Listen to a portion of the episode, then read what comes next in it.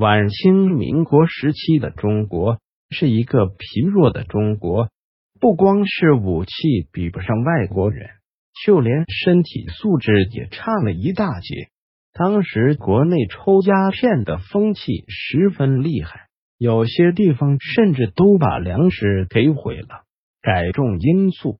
就连军营当中抽大烟的人也不少。鸦片一抽，不光是倾家荡产，连走路都费劲。也就是在这种背景下，有很多练习武术的人就想推广武学，用来强身健体。传统的武术分为两种：内家拳和外家拳。外家拳的击技效果较好。但内家拳更适合用来强身健体，而且老少皆宜。当时在评选民国十大武术家时，有很大一部分也是参照了这个因素，也就是常说的武德。但不知是出于什么原因，几乎每一个武术家都有一个先打俄国大力士。再挑翻日本武士的顺序，这当中有真有假，现在也难以考证。排名不分先后，第十位王子平。王子平是河北沧州人，受故乡的影响，也是从小习武。六岁的时候就已经开始有模有样的学起武术来。王子平学的武术。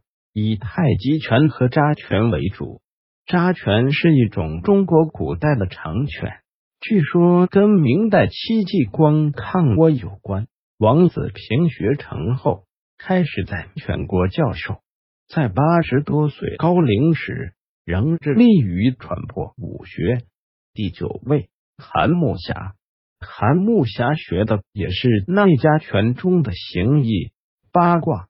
他教过最有名的学生就是周恩来，当时主要还是为了锻炼身体为主。第八位刘百川擅长腿法，曾担任过蒋介石的保镖，还懂得一些中医外科疗伤上的本事。晚年也曾经靠着这门手艺谋生。第七位杜新武曾追随孙中山。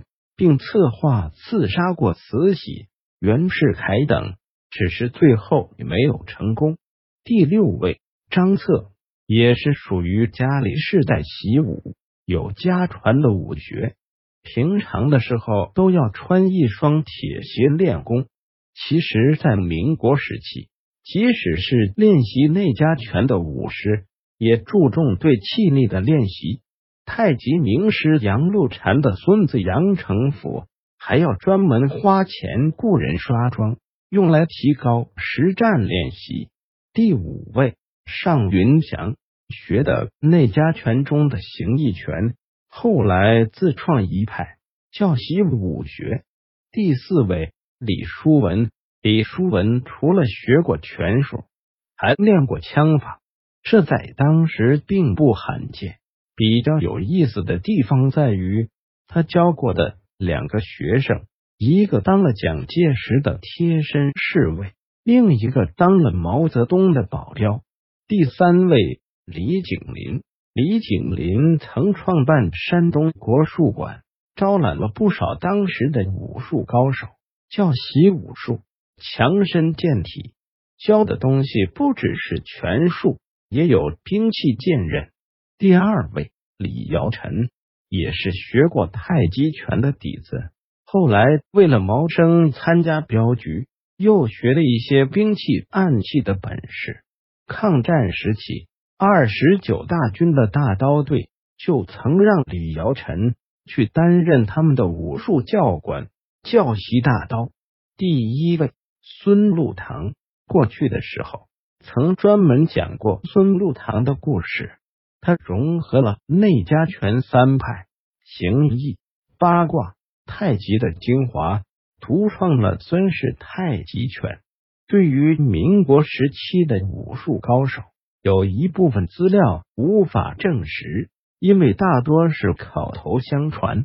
在他们的徒子徒孙中讲述这些故事，有的是后人为了给自己的脸上贴金加上去的。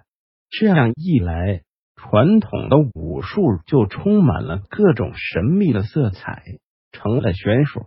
而且，对于机技和实战的忽视，逐渐让传统武术成为健身体操和忽悠大众的花拳绣腿。